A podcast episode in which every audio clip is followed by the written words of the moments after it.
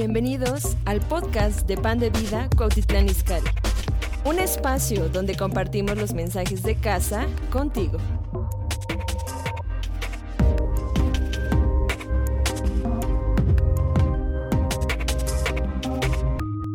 Yo quiero eh, hablarles del amor de Dios. Y yo quiero eh, felicitar y darle gracias a Dios por todos los que nos están eh, viendo, que se están conectando, que están siguiendo día a día todos los devocionales, las enseñanzas. Y la verdad es una bendición que ustedes nos puedan seguir y que podamos sentir que esta palabra y lo que estamos haciendo pueda bendecir sus vidas. Entonces, eh, yo quiero eh, abrir la palabra con un versículo que está ahí en, Romanos capítulo 5, eh, versículo 8. Quiero, si tienes allá tu Biblia, por favor, si tienes un cuaderno, es importante que anotes lo que voy a estar compartiendo. Son cosas que pueden animarte en esta mañana. Y quiero eh, hablar sobre el amor de Dios por ti te cambia. Repito, el amor de Dios para ti te cambia.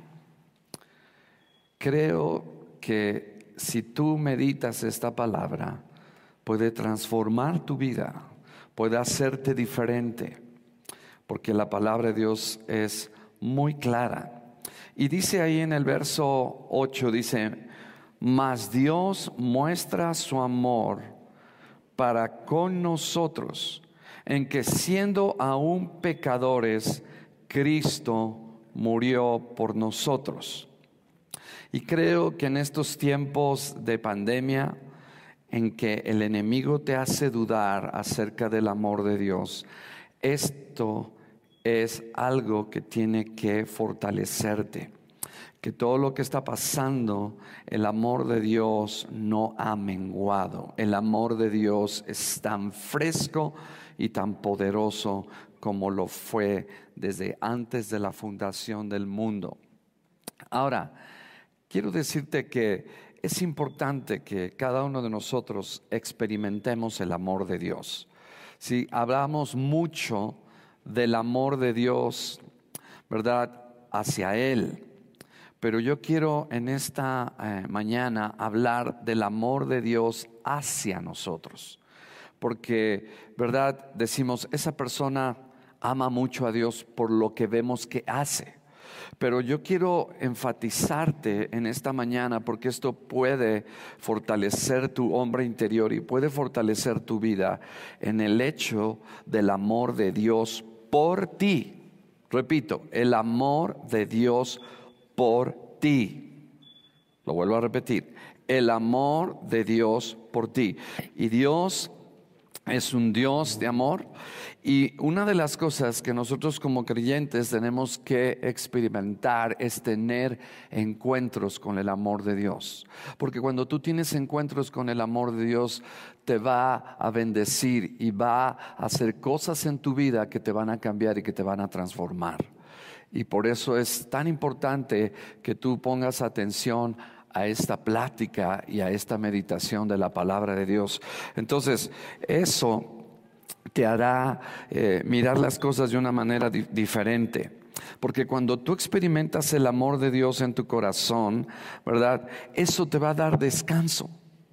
Eso te va a dar descanso, que no es por tu esfuerzo propio, que nada de lo que tú estás recibiendo hoy ha sido por lo que tú has hecho, sino ha sido por lo que Él ha hecho.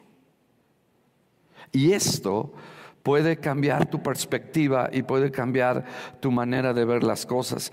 Dice, mas Dios muestra su amor para con nosotros en que siendo aún pecadores, Cristo murió por nosotros.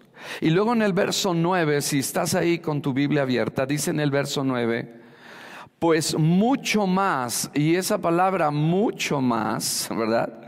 O sea, Dios va a mostrar su amor mucho más, ¿verdad? Estando ya justificado en su sangre. Y entonces me pongo a pensar en esto, si como pecador, wow, si como pecador, en la manera equivocada en que vivía, Él me amó, si como pecador Él me amó y Cristo murió por mí, ahora mucho más. Él te ama. Entonces es importante que tú tengas en cuenta en estos días el amor de Dios por ti. Ahora, si dice la Biblia que Él muestra su amor para con nosotros, que aún siendo pecadores, te voy a hacer esta pregunta. Ahora, en este tiempo, a pesar de lo que te está sucediendo o te hubiera sucedido en tu vida pasada, ¿Crees que tu Padre Celestial te ama y nada de lo que tú hagas podrá cambiar nunca eso? ¿Lo puedes creer hoy? ¿Puedes tú creer el amor de Dios para ti? ¿Sí? Nada, no hay nada que tú puedas hacer jamás, cualquier buena obra, para que Él te ame más. Y no hay nada que puedes hacer jamás, algún pecado, error, fracaso, para que Él te ame menos. O sea, quiero que pienses un momento, Él nos amó aun cuando ya, ¿verdad? No entendíamos, ¿verdad? En el momento en que venimos a Cristo, a partir de ese momento empezamos a vivir una vida diferente, pero realmente el amor de Dios es algo que tenemos que experimentar continuamente. Es algo que tienes que recibir en tu corazón. Ahora, la Biblia dice en Jeremías 31:3 dice, "El Señor se manifestó a mí ya mucho tiempo diciendo, con amor eterno te he amado, por tanto te prolongué mi misericordia." Ahora, como primer punto quiero eh, decirte esto. El enemigo de nuestras almas es el que nos hiere. Y tú tienes que saber esta verdad en tu vida, porque eso te va a ayudar a no dudar del amor de Dios. Porque si algo el enemigo quiere hacer es hacerte dudar de su amor, hacerte dudar de su misericordia. ¿sí? Eh, y recuerda esto, detrás de todas las personas que nos han herido y nos han lastimado, y aún pueden ser tus seres queridos y aún pueden ser las personas más cercanas a ti, nadie va a amarte de una manera plena y perfecta más que Dios. Por eso es que no tenemos que desilusionarnos cuando, ¿verdad? Eh, alguien nos lastima. Sí tenemos que perdonar, por supuesto, pero yo quiero decirte que detrás de las personas, inclusive de las personas que más nos aman, el enemigo muchas veces las va a usar para herirnos. Y eso es importante que tú sepas esta verdad para que el fundamento del amor de Dios para ti lo tengas siempre presente. O sea, yo veo no solamente en mi vida, sino en la vida de, de, los hombres y mujeres de Dios, el enemigo siempre los trató de herir, de lastimar, para hacer dudar el amor de Dios por ellos. Por eso es que es muy importante que tú consideres esto. El enemigo te va a decir que Él no te ama por lo que estás pasando, que Él no te ama porque si te amara no hubieras perdido el trabajo. Él no te ama porque en este momento quizás eh, no tienes lo suficiente para proveerle a tus hijos. No, no, no interpretes tus circunstancias con respecto al amor de Dios. El amor de Dios es inalterable, perfecto. Y Él quiere que tú sepas que el enemigo siempre va a buscar maneras para herirnos. Y quisiera decirte que eh, nunca vamos a ser heridos. La verdad es que eso es inhabitable, así es la vida.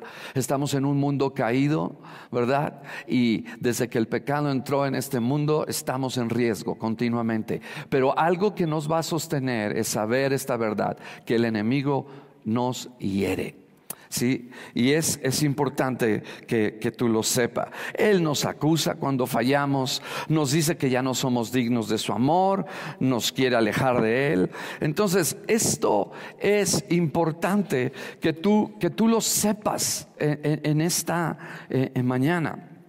¿verdad? Que no eres acepto, que tus errores son muchos, que no mereces su amor, pero nuevamente enfócate, que Dios mostró su amor por nosotros cuando éramos pecadores.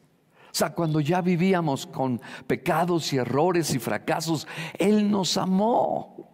Entonces el enemigo siempre está viniendo en contra de nosotros para que dudemos de su amor. Por eso es que es tan importante que tengamos encuentros con el amor de Dios. Y, quiero que, tú pongas atención en esto que voy a decir. ¿Estamos aquí? Entonces, escucha esto. Lo voy a volver a repetir. El enemigo siempre nos va a querer herir. ¿sí? Y aun cuando, escucha, aun cuando la gente no nos perdone, Dios siempre nos perdona. ¿sí? Y siempre Dios nos va a amar. La gente no perdona, pero Dios te perdona. Nadie ama como Dios ama. Nadie puede amar como Dios ama. Él es el único que puede amar. Entonces no podemos demandar un amor a un ser humano limitado y débil que nos ame como Dios nos ama. Por eso nunca pongas este peso de responsabilidad sobre tu cónyuge, porque realmente el único que te puede amar plenamente y satisfacer tu necesidad de sentirte amado, digno, aceptado, es Dios. Entonces, esto lo tienes que tener muy adentro de tu espíritu, de tu sangre. Ahora, como punto número dos, el amor del Padre, escuchen esto porque es una verdad que puede cambiar tu vida. El amor del Padre te hará vencer al mundo y su maldad.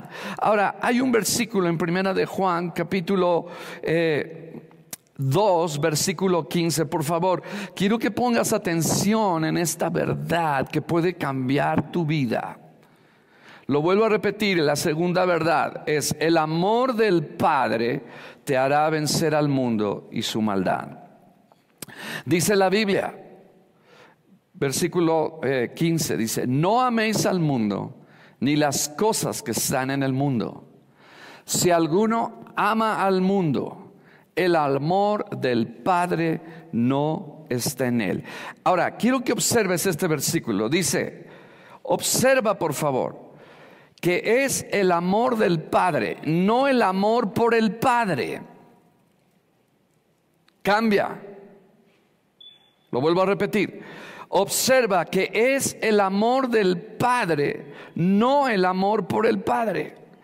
Y, en, otras palabras, cuando, cuando veo esto me doy cuenta que hay muchas personas que aman al mundo y las cosas están en el mundo y se enredan con cosas que no son correctas para sus vidas y toman decisiones pobres, ¿verdad? Es porque no han experimentado su amor.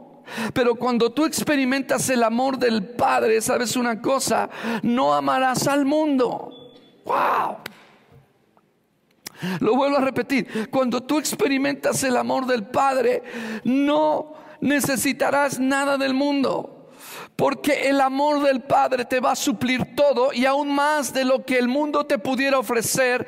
Tú necesitas solamente experimentar el amor del Padre, no el amor por el Padre. Repito, el amor del Padre, no el amor por el Padre. O sea, esto está diciendo que cuando tú experimentas el amor de Dios en tu vida, el mundo ya no tiene victoria en tu corazón. Porque estás continuamente experimentando el amor de Dios en tu corazón. Y como la Biblia dice, ¿verdad? Y la esperanza no avergüenza, porque el amor o no desilusiona, porque el amor de Dios ha sido derramado en nuestros corazones por el Espíritu Santo. En otras palabras, podemos decir que mientras el amor de Dios esté siendo derramado por el Espíritu Santo en tu corazón, vas a tener esperanza y ninguna cosa de este mundo te va, escucha, a desviar porque el amor del Padre te hace vencer al mundo y sus deseos. Yo me pongo a pensar por qué Pablo, Pedro, Jesús, ellos nunca se interesaron en el mundo, porque el amor del Padre estaba con ellos. Y es algo, e, e, escúchame, es algo importante que tú tienes que experimentar. Tienes que enfocarte en el amor de Dios por ti. Tienes que saber que Él te ama. No simplemente porque tú lo lees en la Biblia, sino tú tienes que eh, sumergirte y meditar todas las escrituras que hablan acerca del amor de Dios por ti y eso te va a ayudar a vencer todo lo que el enemigo traiga contra ti. Wow. Estamos aquí. Entonces, es el amor del Padre lo que te va a ayudar a vencer al mundo. No el amor por el Padre. Eh, eh, ¿A poco no es cierto? Muchas veces predicamos, eh, tienen que amar más a Dios, tenemos que dejar esto, tenemos que dejar el otro. Y cuando me puse a pensar, te pones a ver este versículo, te das cuenta que cuando tú tienes el amor del Padre en ti, el mundo ya no tiene poder en tu vida. ¿Ok? Número tres, su amor te levanta. Su amor te levanta. Escucha, el amor de Dios te levanta. Y déjenme decirles algo aquí muy importante. Si tú te agarras y te enfocas en el amor de Dios por ti, eso forzará al enemigo y te llevará a una batalla de que no hay otra opción que soltarte. Y que si tú te enfocas en el amor de Dios por ti, el diablo, escucha, si tú no te enfocas en el amor de Dios por ti, esto es muy importante, el diablo va a escoger tus campos de batalla y tu victoria será prolongada. Tienes que experimentar por ti mismo el amor de Dios. Tienes que hacerlo. Tienes que separarte, tienes que sumergirte en su presencia, tienes que meditar en una escritura, dos, tres, acerca del amor de Dios por ti. Y eso el Espíritu Santo lo va a usar y el Espíritu Santo va a venir y derramar ese amor que Él tiene personalmente por ti. Estamos aquí. O sea, si te agarras, repito, y te enfocas en el amor de Dios, sobre todo cuando parece que Dios no te ama, pareciera que Él no está contigo, o cuando vienen pruebas, el enemigo no va a prolongar la victoria que Él tiene para ti. Por eso es tan importante que eh, tengamos esta revelación del amor de Dios en nuestros eh, corazones. ¿sí? Escucha, no tienes. Cuando yo estaba mirando este versículo de Romanos, ¿verdad? Que Dios muestra su amor en que nosotros siendo pecadores, Cristo murió por nosotros. Entonces me doy cuenta que el amor de Dios nos tiene que hacer descansar. No hay nada que tú tengas que demostrarle a Dios porque nada de lo que hagas bueno va a aumentar su amor por ti. Ahora no quiero decir que no lo hagas cuando Dios te diga algo, pero simplemente es en el hecho de descansar en su amor y recibirlo. Deja que el amor de Dios se establezca y se arraigue en tu corazón y que el amor de Dios es tan perfecto que ningún desafío o adversidad será capaz de derribarte. Incluso cuando sientes que has fracasado y tienes que saber que siempre serás tú la niña de sus ojos y Dios siempre te amará. Wow. Debes de estar seguro en el conocimiento de que nada de lo que tú hagas afectará el amor firme e incondicional de Él para ti. No tienes que demostrarle nada a Dios, solo descansa en que Él te amó y que Él te ama. O sea, si Dios te amó cuando eras pecador y vio toda tu vida de pecado y Dios dijo, te amo. Porque es que ahora cuando fallamos, el diablo viene y nos dice que Dios ya no nos ama, que ya no somos dignos, porque Él es mentiroso y padre de toda mentira. Pero si tú recibes esta palabra y la meditas, puede cambiar tu vida. Wow. Quiero leerlas ahí en, en, en, Primera de Juan, capítulo 4, versículo 10. Dice así, ¿están aquí? Poniendo atención ahí en tu casa. Dice, en esto consiste el amor. No que nosotros hayamos amado a Dios, sino que Él nos amó. Otra vez, no es el amor por Dios. Fíjense que todos los versículos que estoy diciendo no hablan del amor a Dios, sino hablan del amor de Dios para nosotros. ¿Me están siguiendo? Eso es algo muy importante. Y cada vez que veas esa frase, ¿verdad? Del amor de Dios para ti, eso te tiene que hacer descansar en que no es por tus hechos ni tu desempeño, sino es por lo que Él dice de su amor por ti. Y dice, no que nosotros hayamos amado a Dios, sino que Él nos amó y envió a su Hijo para hacer la propiciación. Esta es una versión amplificada. Dice, envió a su Hijo para hacer la propiciación, es decir, el sacrificio expiatorio y la ofrenda satisfactoria por nuestros pecados, cumpliendo el requisito de Dios de justicia contra el pecado y, y aplacando su ira. Wow, me gusta esta versión. Quiero decir la última parte. Cumpliendo el requisito de Dios de justicia contra el pecado y aplacando su ira. Wow. Qué interesante. O sea, se trata del amor perfecto del Padre por sus hijos, y lo voy a decir, imperfectos.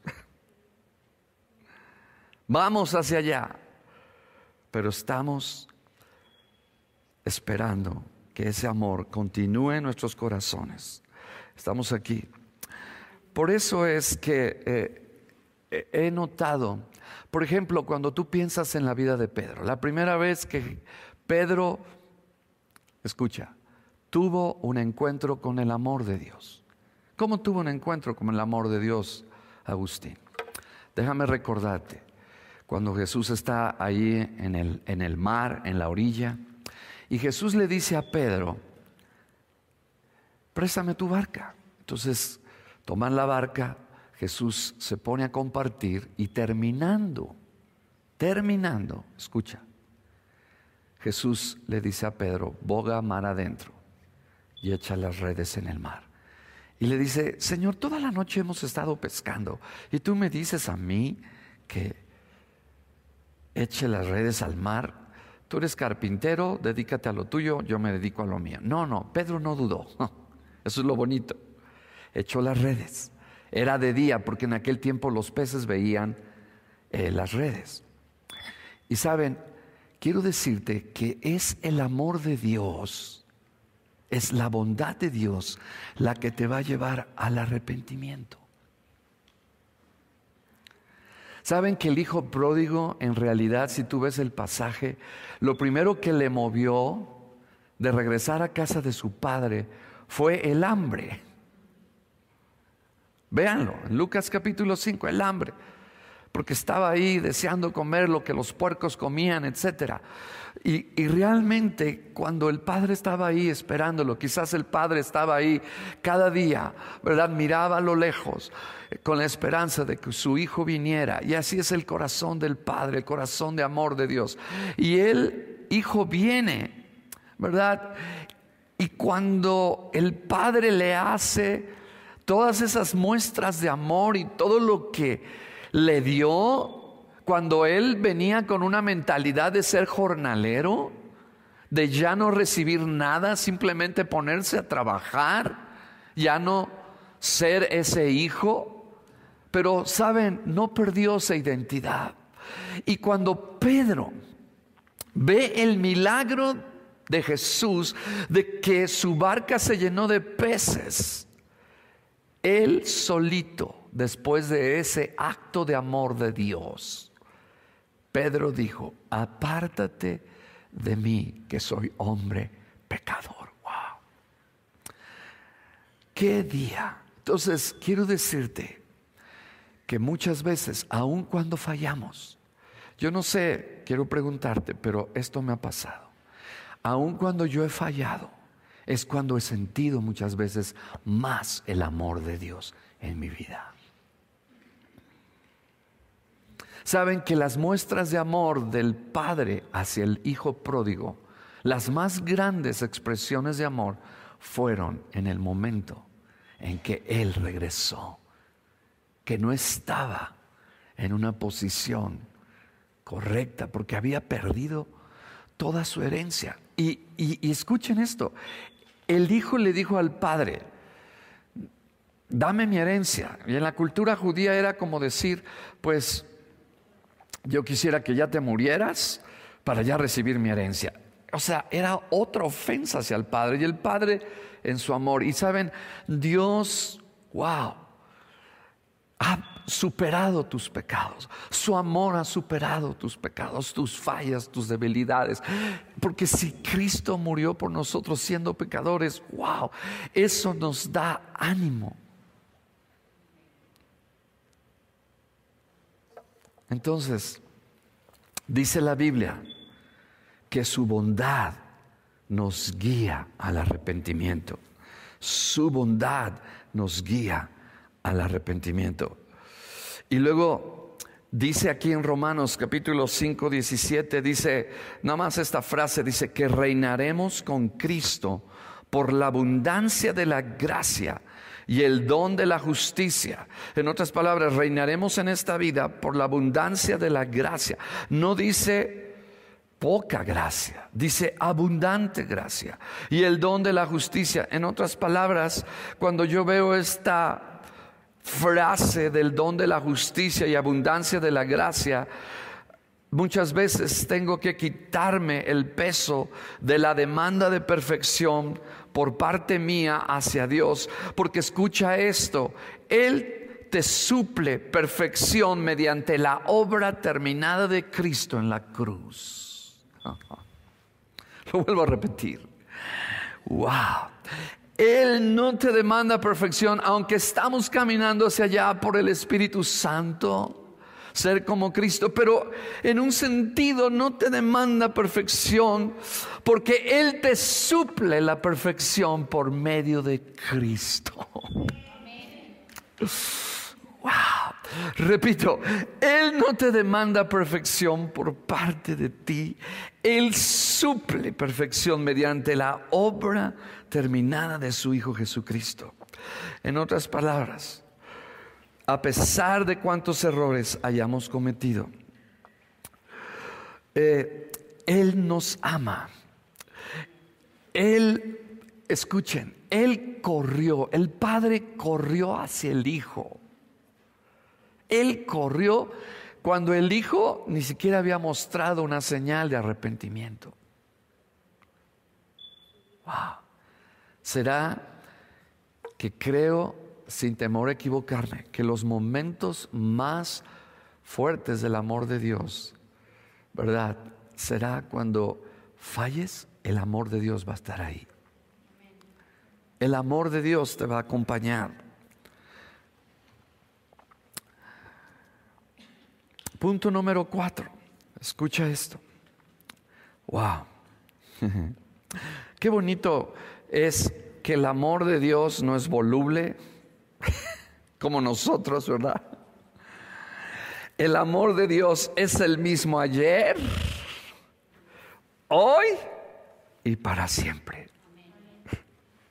O sea, Él te amó cuando todavía ni le conocías, cuando eras de lo peor. Esa es la versión según San Agustín, cuando eras terrible cuando te revolcabas en el lodo. Allí dice, yo lo amo.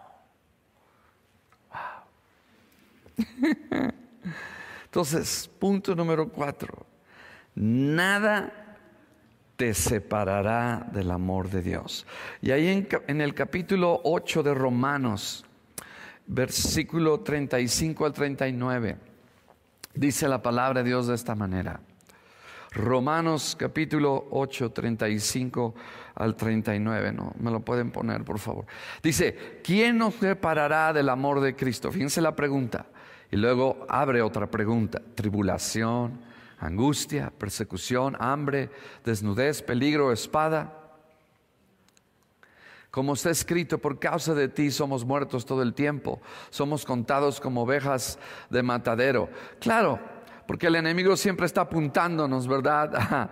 tenemos sentencia de muerte por parte de él, pero tenemos sentencia de amor y de vida por parte de Dios. y luego dice, antes en todas estas cosas, y quiero decir esa palabra antes, en otras palabras, por medio del amor de Dios derramado para nosotros, no del amor de Dios hacia Él, sino de Él para nosotros, eso es lo que nos va a hacer vencedores. Dice, antes, en todas estas cosas, somos más que vencedores por medio, fíjense, de aquel que tú amaste. No dice que tú amaste, dice por medio de aquel que nos amó. ¿Por medio de qué? De que Él nos amó. O sea, aquí está diciendo, ¿verdad? Que nada nos podrá separar del amor de Dios. Que Él tiene por nosotros, por Cristo. No por mí, sino por Cristo. Escucha, cuando el Padre te ve a ti, ve a Cristo. Y Cristo te ama como el Padre ama a Cristo. Estamos aquí por lo que Él hizo en la cruz. Cuando tú experimentas su amor, nada te separa de Él. Por eso lo repito en el verso 37, por medio de aquel que nos amó.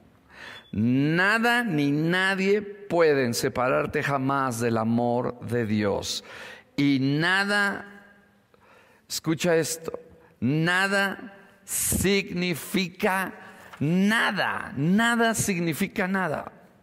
Eso incluye, escuchen, eso incluye tus errores, mis errores, mis pecados. Nada puede separarme del amor de mi Padre. Aleluya. En otras palabras, escucha esta frase. Es el amor del Padre en Cristo por mí que me va a dar la capacidad de vencer cada error, fracaso y pecado en mi vida. ¿Acaso cuando tú lees este versículo, estos versos que acabamos de leer en Romanos capítulo 8, ¿verdad? ¿A poco no viene como un sentimiento de seguridad que es un fundamento de su promesa y de su amor por nosotros? O sea, aquí no hay demandas ni advertencias de responsabilidades. Es solo Cristo.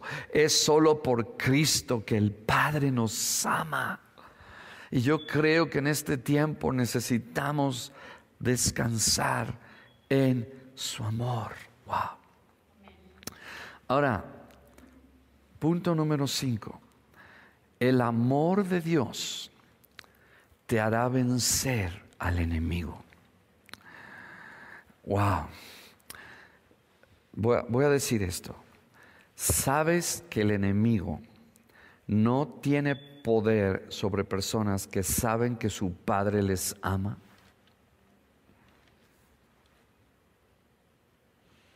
Es por eso que Satanás no pudo vencer a Jesús en el monte de la tentación. Y escucha lo que voy a decir, medítalo. Si Adán y Eva hubieran creído en el amor de Dios por ellos, el diablo no habría tenido éxito al tentarlos. Ellos decidieron creer la mentira del enemigo que había plantado al retratar a un Dios, porque siempre el, el enemigo calumnia a Dios. Escuchen, calumnia a Dios y lo puso en un retrato a Dios como tacaño y egoísta, como si Dios estuviera reteniendo algo bueno para ellos. En otras palabras, por eso cuando tú tienes ese amor de Dios en tu corazón, estarás firme, no tendrás ningún deseo de tocar ciertas cosas que no te van a beneficiar ni de ir a ningún lugar, te mantendrás alejado de influencias y personas negativas porque confías en el corazón del amor de tu Padre y crees que Él solamente quiere solo lo mejor, lo mejor, perdón, que es para ti. O sea, si ellos hubieran creído en el amor del Padre, nunca hubieran prestado atención al enemigo. Cuando el enemigo nos dice esto, cuando nos sugiere el otro, tenemos que creer al amor de Dios por ti. Wow. Fíjense que ahí en Mateo capítulo 4, versículo 3, cuando el enemigo viene y tienta, wow, tienta a Jesús después de haber ayunado. Dice, fíjense bien, dice, y vino a él el tentador y le dijo, si eres hijo de Dios, di que estas piedras se conviertan en pan. Ahora, hasta ahí nada más. Ahora, si pones el versículo de Mateo 3:17, aquí hay algo que, que quiero que lo notes. Dice, y hubo una voz de los cielos que decía, este es mi Hijo amado en quien tengo complacencia. Repito, dice, este es mi Hijo amado.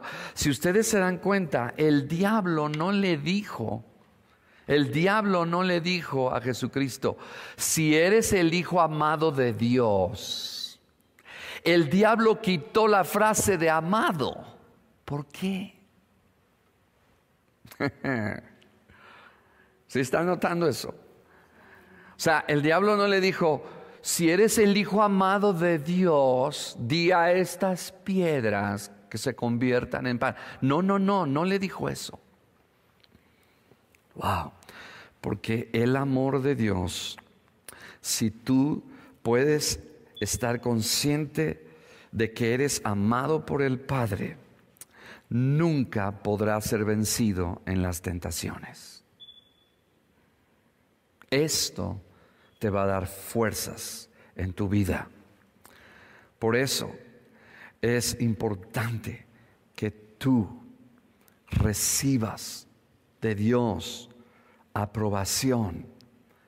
Sabes, hay muchas cosas que el enemigo viene y nos acusa y nos dice las cosas que no hicimos para traer eh, culpa y condenación.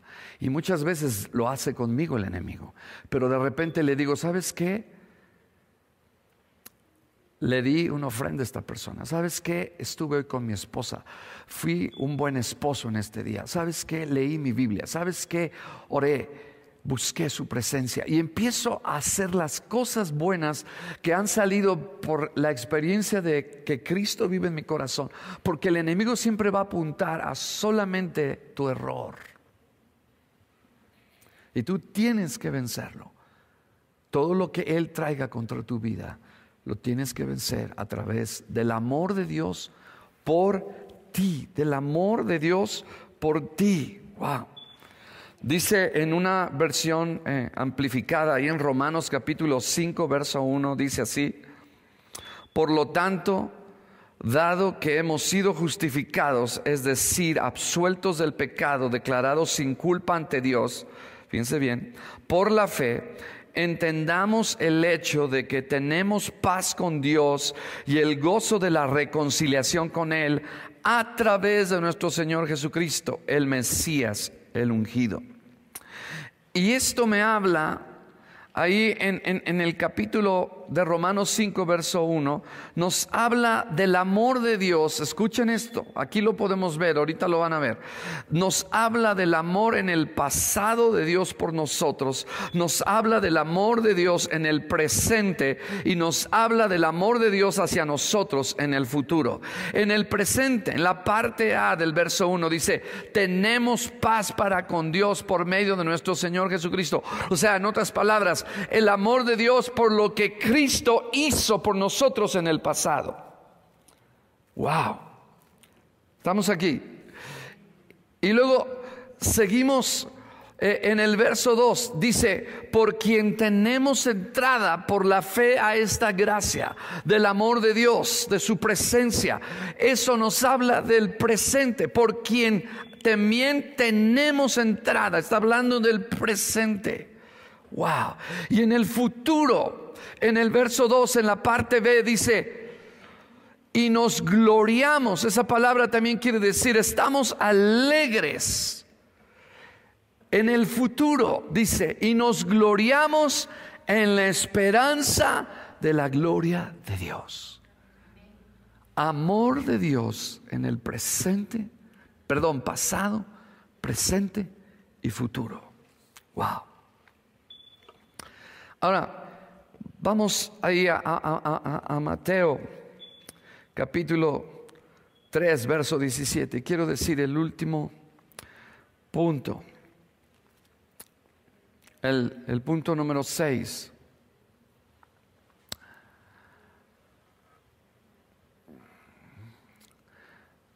Dice así, Dios te ama por quien eres no por lo que haces. Y en el versículo, en Mateo capítulo 3, versículo 17, dice así, esto tienes que meditarlo. Dice, y hubo una voz de los cielos que decía, este es mi Hijo amado en quien tengo complacencia. ¿Sabes una cosa? Yo quiero decirte que en Cristo tú eres un hijo en el cual Dios tiene complacencia por ti. Lo vuelvo a repetir. Dios nos ve en Cristo y en Cristo soy un hijo precioso y amado en el cual Él tiene complacencia. Fíjense bien, repito, este es mi hijo amado en quien tengo complacencia. ¿Puedes creer esto en tu corazón? Wow, wow. En medio de cualquier fracaso, tú eres su hijo amado y Él se complace contigo porque estás en Cristo. Wow. Y saben, cuando veo este versículo y lo que está diciendo el Padre, yo quiero que pienses un momento. Yo esta declaración del Padre quizás la hubiera hecho cuando Jesús expiró en la cruz porque él había ahí ya mostrado su amor, su obediencia, su dedicación, etcétera. Pero lo hizo antes de ni siquiera hacer algo. Echar fuera un demonio, sanar un enfermo. No, no, no. Él simplemente oyó la voz de Dios que le dijo, este es mi hijo amado en el cual tengo complacencia. ¿Estás oyendo? No había hecho Jesús absolutamente nada dentro de su ministerio. ¿Por qué? Porque lo que estaba diciendo el Padre era esto. No eres amado por lo que tú haces, sino por quien tú eres. ¿Estás recibiendo esto? O sea, Él se complacía de Jesús no por lo que Él hubiera hecho, sino debido a quién era Él. Él no tuvo que hacer nada ni lograr nada antes de ser considerado y agradable ante el Padre. Amén. Y la buena noticia, mis amados, es que el Padre Celestial nos ha hecho aceptos, nos ha hecho aceptos en el amado en quien tenemos redención por su sangre, el perdón de pecados según las riquezas de su gracia. Ahí en Efesios capítulo 1, versículo del 5 al 7. Fíjense lo que dice en esta palabra. Efesios capítulo 1, versículo 5 al 7. Fíjense, en amor, otra vez subrayo la palabra, en amor.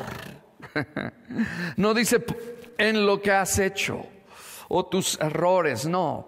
En amor, habiéndonos predestinado para ser adoptados hijos suyos por medio de Jesucristo según el puro afecto de su voluntad, para alabanza de la gloria de su gracia con la cual nos hizo aceptos en el amado. ¿Puedes tú decir en esta mañana ahí en tu casa, donde quiera que estés, yo soy acepto en el amado? Amén.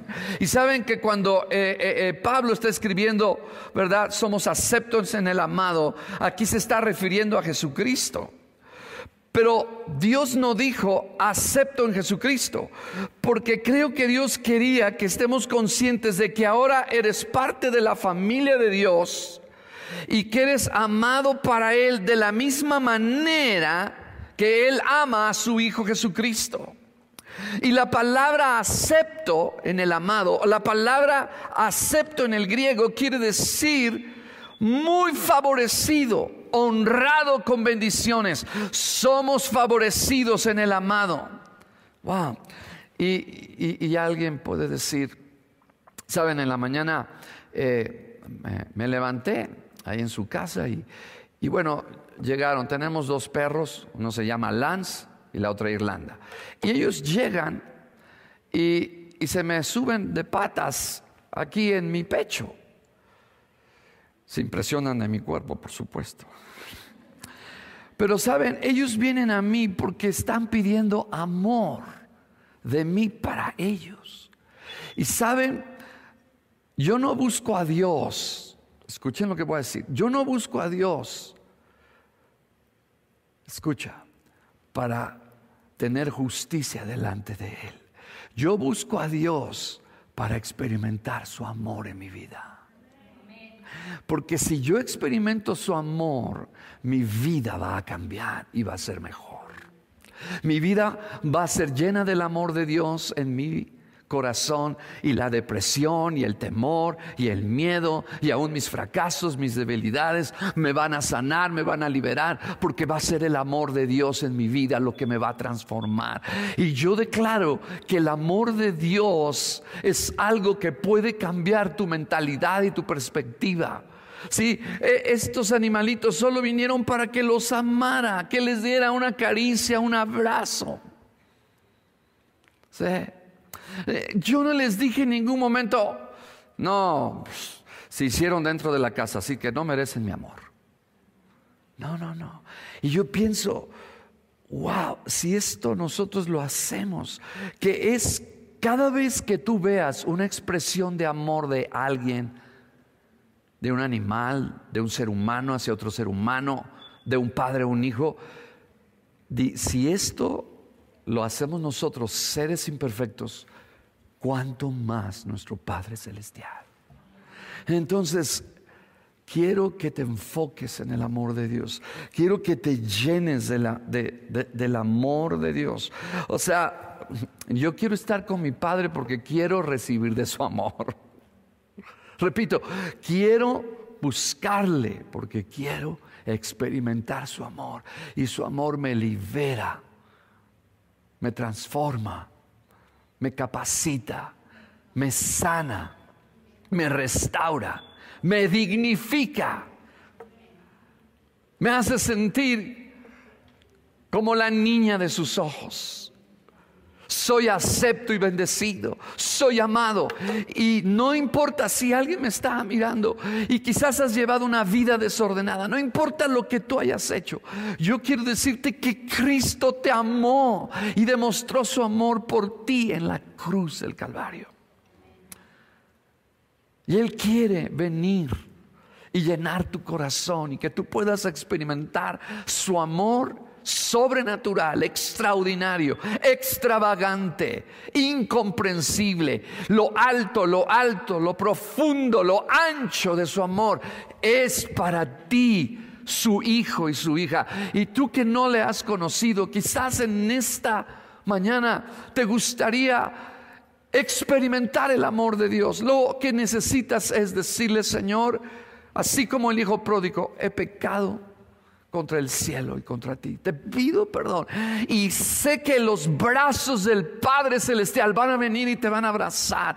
Y vas a experimentar el amor de Dios. ¿Sabes una cosa? Cuando yo acepté al Señor y viví una vida desordenada, mis amigos me decían, tú vas a regresar en un par de semanas otra vez con nosotros. Y saben, por causa del amor de Dios en mi corazón, no necesito eso. El amor de Dios ha llenado plenamente mi corazón, porque nadie en este mundo te va a amar como Dios te puede amar. Por eso andamos con un vacío caminando en esta vida, buscando aceptación y amor. Y lo único que puede darnos esa plenitud de amor, escuchen, mis amados y aquellos que nos están escuchando que nunca han hecho una decisión por Cristo, el único que te va a poder amar plenamente es Dios.